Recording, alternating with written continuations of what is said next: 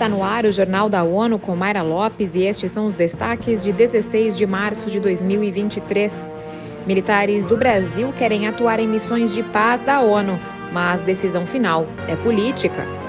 Evento global quer mobilizar 1,72 bilhão de dólares para venezuelanos.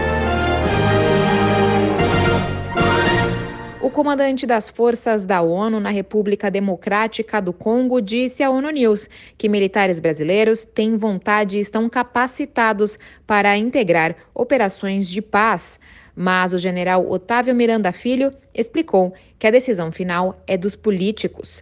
O Brasil gostaria de colaborar muito mais. Nós temos hoje já certificado pela ONU no nível 2 um batalhão em condições de ser desdobrado e estamos trabalhando esse ano com uma possibilidade de visita de certificação das Nações Unidas por volta de julho ou agosto, com uma companhia especializada em operações em ambiente de selva. É claro que há um desejo muito forte do segmento militar de voltar a participar de missões de paz, haja vista que nós tivemos uma participação muito exitosa durante 13 anos no Haiti, que nos trouxe uma expertise que nós não gostaríamos de perder com o passar do tempo. Além da RD Congo, o Brasil coordenou operações na missão das Nações Unidas para estabilização no Haiti e na Força Interina das Nações Unidas no Líbano.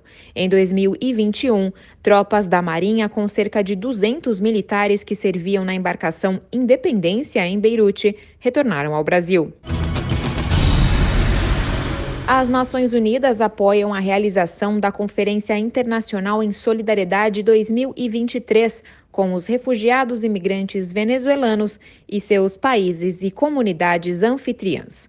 Ana Paula Loureiro tem os detalhes. Em dois dias, a meta é mobilizar 1,72 bilhões de dólares para apoiar milhões de venezuelanos e pessoas que os acolhem em 17 países. O Canadá e a União Europeia co-organizam o evento, que começa nesta quinta-feira em Genebra. Até sexta-feira, a reunião reúne representantes de governos, entidades internacionais, agências da ONU, doadores, setor privado e sociedade civil, incluindo refugiados e migrantes.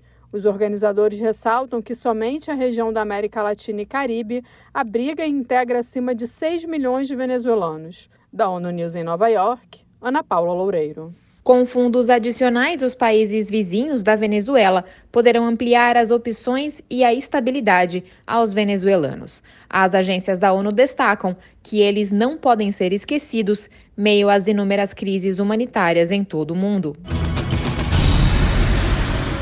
As Nações Unidas ajudam os governos de Moçambique e Malawi nos esforços de resposta aos impactos do ciclone Fred.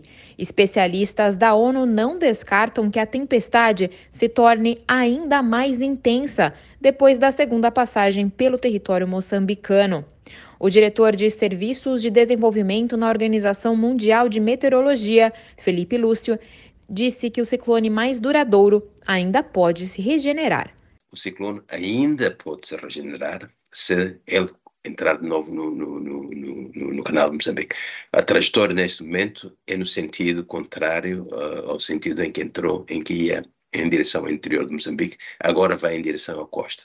Estando na costa, por causa do calor das águas do, do mar, por causa da, da, da, umidade do mar, ainda pode uh, intensificar-se e voltar ainda a fazer impacto dentro de Moçambique. Daí que ainda continua a ser uma grande preocupação para a comunidade internacional, mas também para as comunidades em Moçambique que estão aflitas já com um problema uh, que estão a enfrentar há alguns dias. Nos últimos dois dias, pelo menos 178 pessoas foram resgatadas das áreas inundadas em ações com o apoio de barcos do Programa Mundial de Alimentos.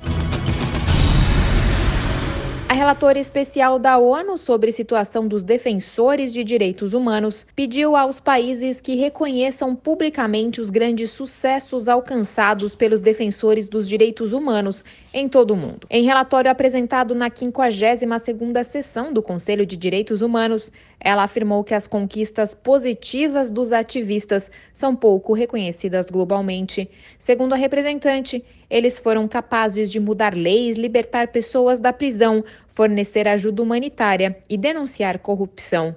O relatório ainda aponta que, para alguns defensores dos direitos humanos, o simples fato de continuar seu trabalho sob imensa pressão já é uma conquista.